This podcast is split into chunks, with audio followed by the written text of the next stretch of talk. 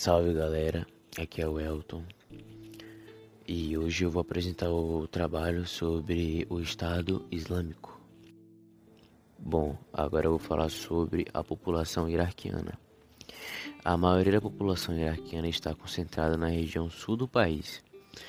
É, antigamente, no ano de 1960, era cerca de 629 milhões de habitantes é, já no ano de 2020, é, se tornou 429 milhões de habitantes.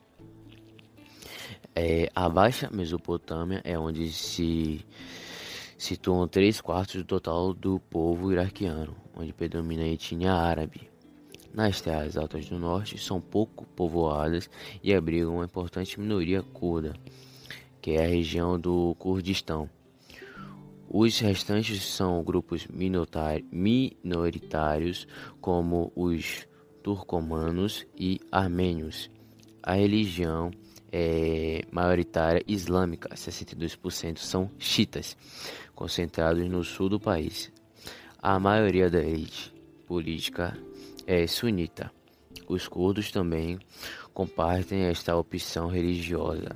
Os sunitas somam 35% da população junto com sua religião tradicional. Existe ainda uma minoria cristã.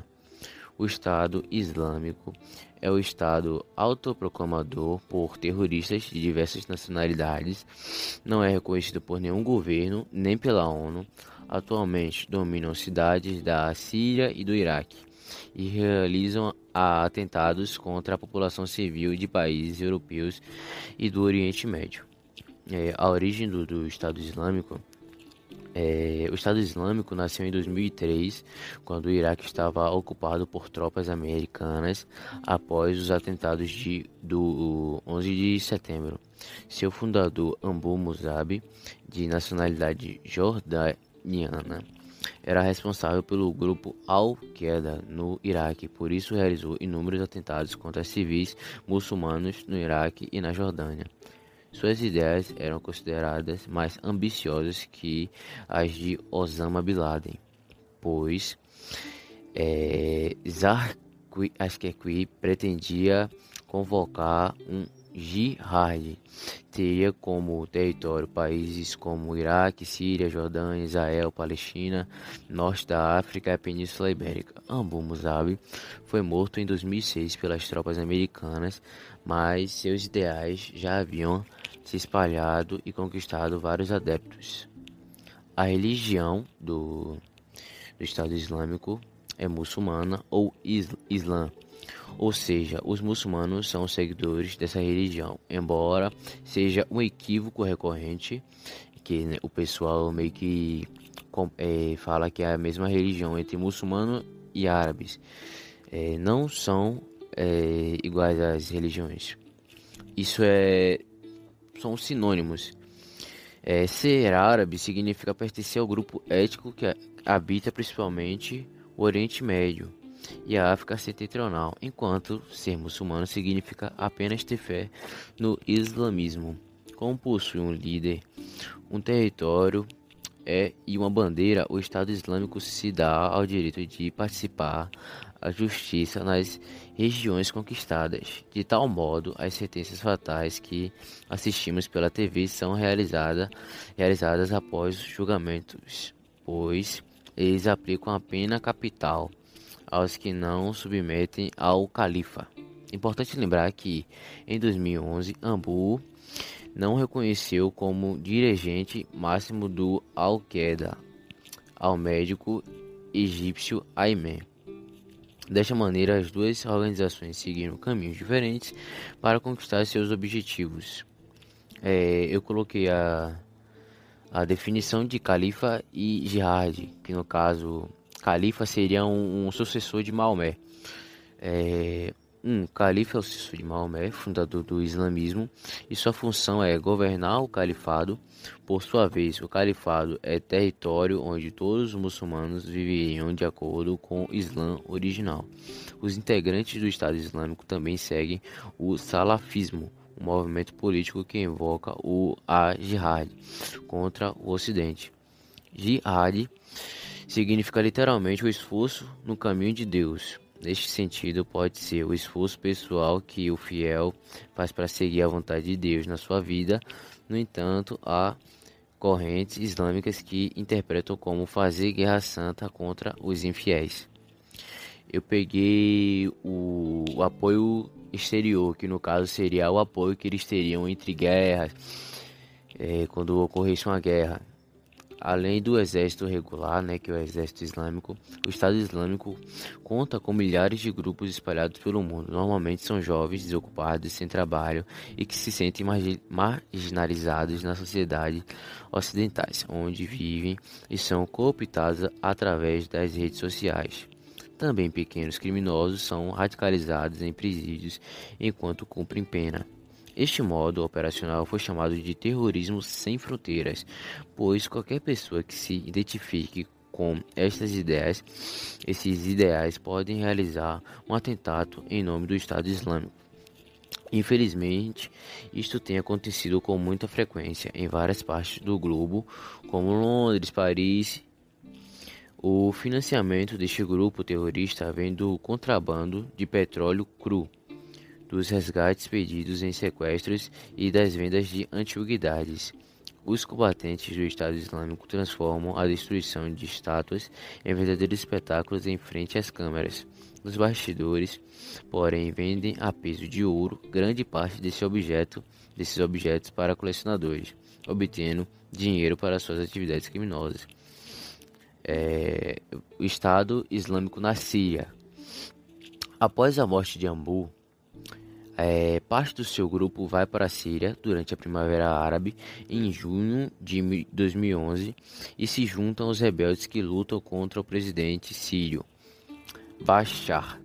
No entanto, rapidamente o Estado Islâmico passa a agir de forma independente, aproveitando que o governo central sírio não conseguia controlar a situação. Assim, conquistam cidades importantes como Raqqa, que é proclamada capital do Estado Islâmico, e a histórica cidade de Palmira, onde causam danos a importantes monumentos, a população muçulmana civil desde os territórios deve reconhecê-los como líderes ou partir deixando todos os seus bens. Caso não façam isso, é, matam os homens, escravizam mulheres e crianças. Já os cristãos, em seguida, é, de outras religiões, têm suas propriedades confiscadas são expulsos territórios, dos territórios ou mortos. Combate ao Estado Islâmico. É uma coalização de 60 países, dentre os quais Estados Unidos, Inglaterra, França, Japão e Jordânia, tem a combater o Estado Islâmico. Eles se juntaram. Ao mesmo tempo, contam com o apoio dos curdos iraquianos, com o exército Peshmerga, e soldados chiitas. Por sua vez, o Estado Islâmico recebe o suporte da Coreia do Norte e do Irã, motivos da guerra do Iraque. É, os motivos que, que teve o, o ocorrido famosa guerra do Iraque foi a principal alegação dos invasores, que foi o regime do Saddam, que estava desenvolvendo armas químicas e biológicas para serem fornecidas a terroristas inimigos dos Estados Unidos. A inteligência norte-americana, CIA, afirmava que havia indicações claras das ligações entre o regime do ditador iraquiano e a Al-Qaeda. Em fevereiro de 2003, os inspetores da ONU vasculharam o Iraque e concluíram que não havia nenhum indício de presença ou produção de armas de destruição em massa no território iraquiano. A desrespeito das resoluções da ONU, ainda em 2002, o presidente George, é, George Bush ameaça atacar o Iraque caso não destruísse seu arsenal militar como não havia sinal para destruir, o governo estadunidense buscou apoio dos britânicos, os quais juntos eh, lideraram e lideraram a invasão militar do Iraque em março de 2003. Note ainda que a guerra eh, traria grandes lucros para as nações envolvidas na ocupação. Ela significou o controle das reservas de petróleo em território iraquiano, bem como reconstrução bilionária daqueles países destruídos tudo a cargo de empreiteiras da coalização antecedente da guerra do Iraque. É preciso destacar também né, alguns fatos históricos que antecederam a Guerra do Iraque. Em primeiro lugar, a Guerra do Kuwait, iniciada em agosto de 1990 na região do Golfo, do Golfo Pérsico, quando forças militares do Iraque invadem o Kuwait. Isso desencadeou o processo que formou a primeira coalização de forças de países ocidentais, liderados pelos Estados Unidos e a Grã-Bretanha, e países do Médio Oriente, contra o regime ditador de Saddam. É, por fim, ele foi derrotado e aceitou os termos de rendição. Curiosidade: é, dados não oficiais afirmam que mais de 100 mil civis foram mortos na guerra do Iraque. É, por conta das guerras e tal, o Iraque atualmente ele vive em consequência não somente da invasão norte-americana, mas também do bloqueio econômico imposto pela comunidade internacional e pela ONU por conta da invasão do Kuwait em 1990 e pela constante repreensão que a ditadura sunita impunha aos chiitas, que no caso seria a maioria da população iraquiana, e aos curdos. Opa pessoal, meu nome é Leonardo Andrade Hoje irei falar sobre a Guerra do Afeganistão. O Afeganistão é um país da Ásia Central localizado na conflituosa região do Oriente Médio. Sendo uma nação predominante islâmica, a história do Afeganistão está vinculada a sucessivas invasões de forças militares estrangeiras no país, como a soviética e as estadunidenses. A Grã-Bretanha ocupou o Afeganistão entre o século XVI e o século XX. Em 1919, o Afeganistão conquistou a sua independência dos britânicos. Em 1939, o Afeganistão foi invadido por forças militares da União Soviética que apoiavam o governo centro-afegão em disputas políticas locais. Já em 2001, os Estados Unidos invadiram o Afeganistão como a resposta dos atentados terroristas sofridos pelos Estados Unidos no mesmo ano.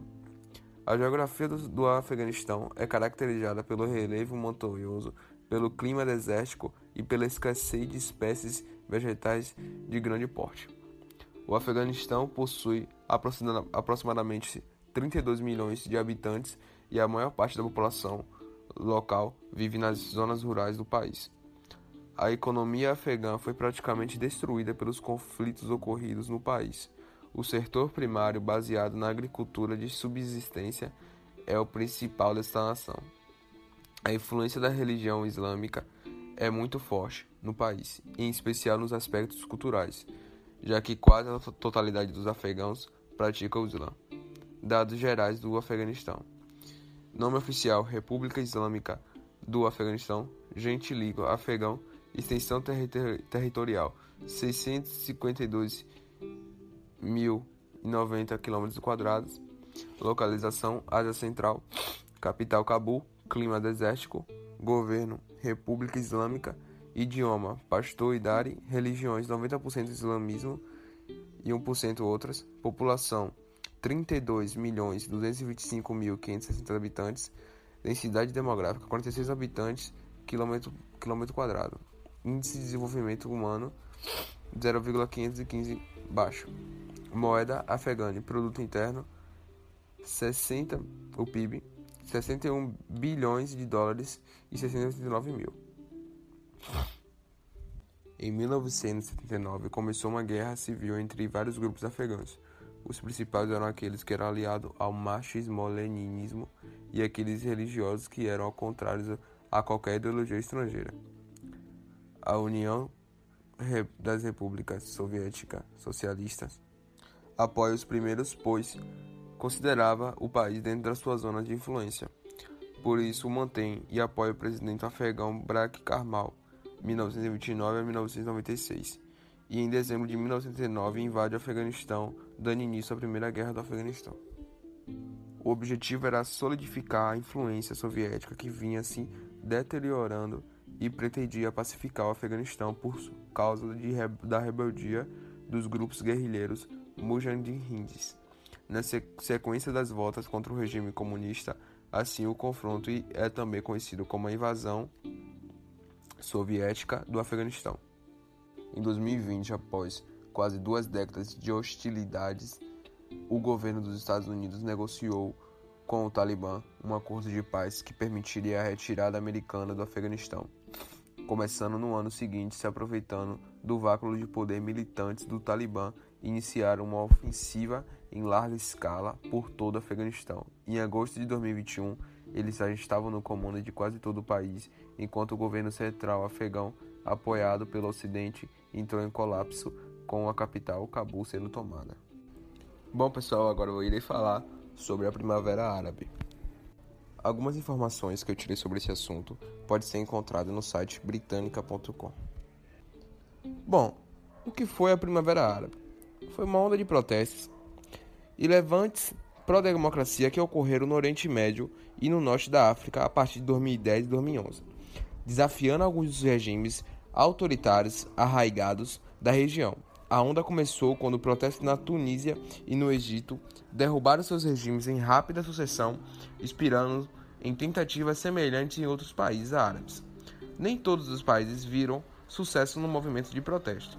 No entanto, e os manifestantes expressando suas queixas políticas e econômicas, foram frequentemente recebidos com repressões violentas pelas força, forças de segurança de seus países. Bom, e os países envolvidos foram Egito, Tunísia, Líbia, Síria, Lêmen e Bahrein. Bom, as ditaduras que foram derrubadas, a onda de protestos e revoltas já provocou a queda de quatro governantes na região. Enquanto os ditadores da Tunísia e do Egito deixaram o poder sem oferecer grande resistência, Muammar Gaddafi da Líbia foi morto por uma rebelião interna, com ação militar decisiva da OTAN. No Lêmen, o presidente Saleh resistiu às manifestações por vários meses até transferir o poder a um governo provisório. A Síria foi o único país que até agora, 12 de março de 2012, no caso não é nada tão recente, mas naquela época era, não conseguiu derrubar o governo do ditador Bashar al-Assad. Transição para as novas democracias. Tunísia e Egito realizaram eleições em 2011 vencidas por partidos islâmicos moderados a Tunísia é apontada como o país com as melhores chances de adotar com sucesso um regime democrático. No Egito, os militares comandam o conturbado processo de transição e a população pede a sua saída imediata do poder. Geopolítica árabe. Os Estados Unidos eram aliados de ditaduras árabes buscando garantir interesses geopolíticos e econômicos na região, que abriga as maiores reservas de petróleo do, do planeta. A Primavera Árabe põe em xeque a política externa de Washington para a região.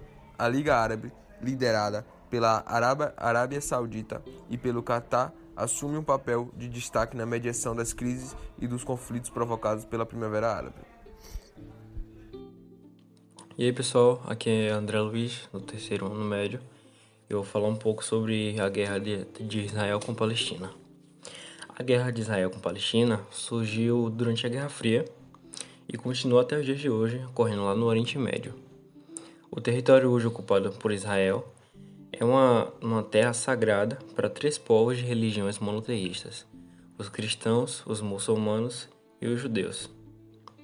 Como estavam sem território, os judeus se encontravam espalhados pelo mundo, foram perseguidos pelo nazismo durante a Segunda Guerra na, na Alemanha e estima-se que mais de 6 milhões de judeus foram massacrados nesse período. Isso fez com que fosse criada uma espécie de dívida do Reino Unido e da ONU para com o povo. É então que entra o movimento sionista, que visava reivindicar o território que era da Palestina. Então, em 1948, a ONU criou o Estado de Israel e, se, e foi aí que se iniciaram os conflitos com a Palestina, com o pessoal muçulmano. Os motivos da guerra foram por território e por religião.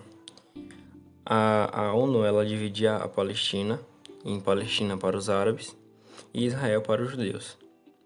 Os vizinhos árabes não queriam os judeus por perto, o que resultou na primeira guerra, na, na primeira guerra da árabe-israelense em 1949, sendo que essa guerra quem saiu vitorioso foi Israel.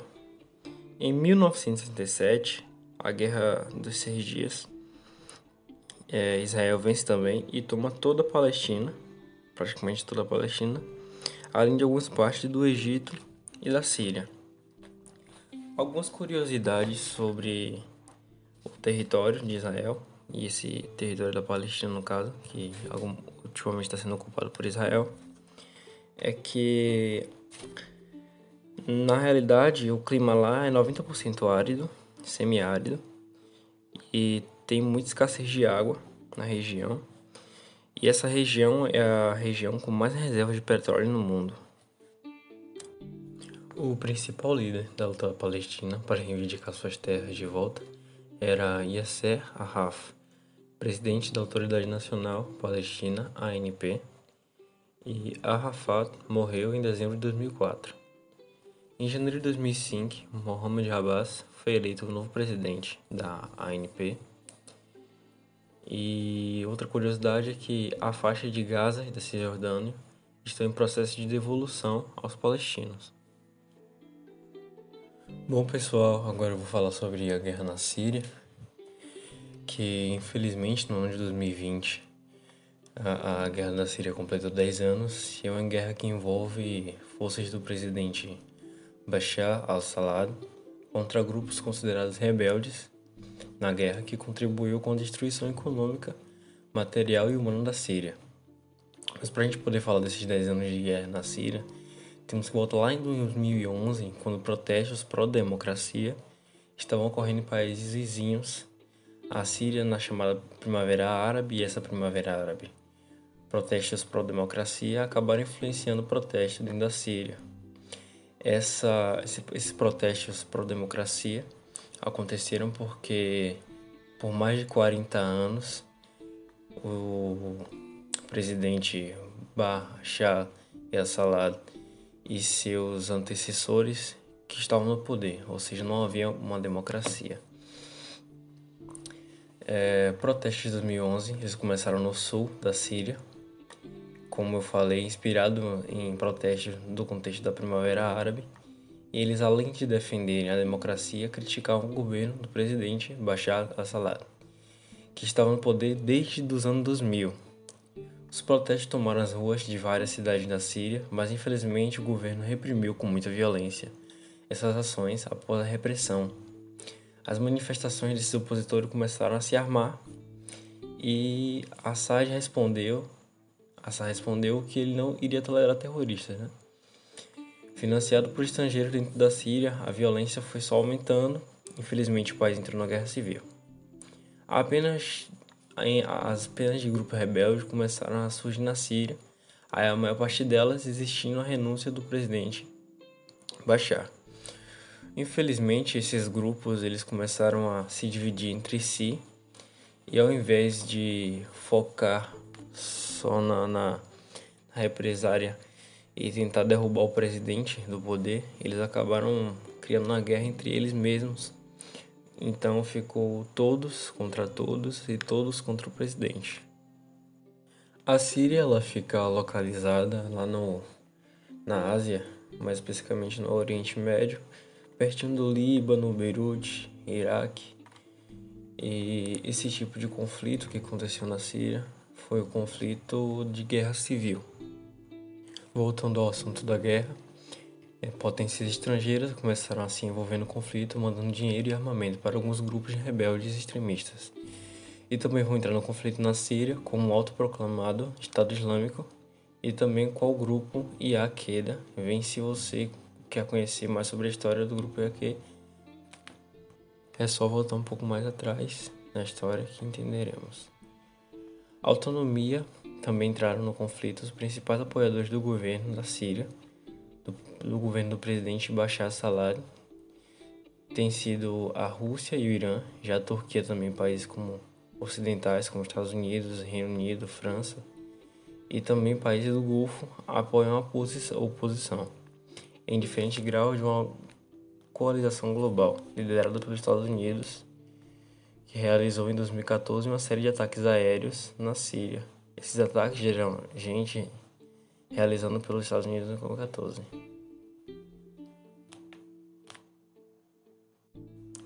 Centenas de milhares de mortes foram provocadas pela guerra na Síria.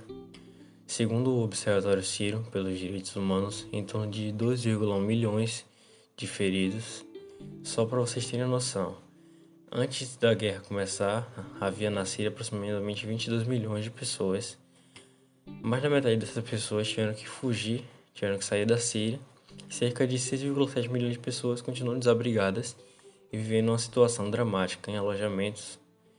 Outras 5,6 milhões de pessoas estão vivendo como refugiados em países vizinhos. Outras coisas é que grande parte da rica herança cultural da Síria foi destruída pela guerra e um patrimônio cultural reconhecido pelo mundo inteiro acabaram sendo destruídos pelo governo de Assad. E agora um pouco sobre a atualidade da, de Israel, é que existe um conflito de, de violência entre Israel e Gaza é, um cessar-fogo foi acordado em 21 de maio entre Israel e o grupo militante de palestinos Hamas. E aconteceu depois de 11 dias de combate, que deixaram pelo menos 255 mortos. A maioria dos mortos eram palestinos do território de Gaza. Israel e Hamas reivindicaram vitória no último conflito. A violência de maio ocorreu após um mês de tensões crescentes em Jerusalém, mas a luta já dura décadas.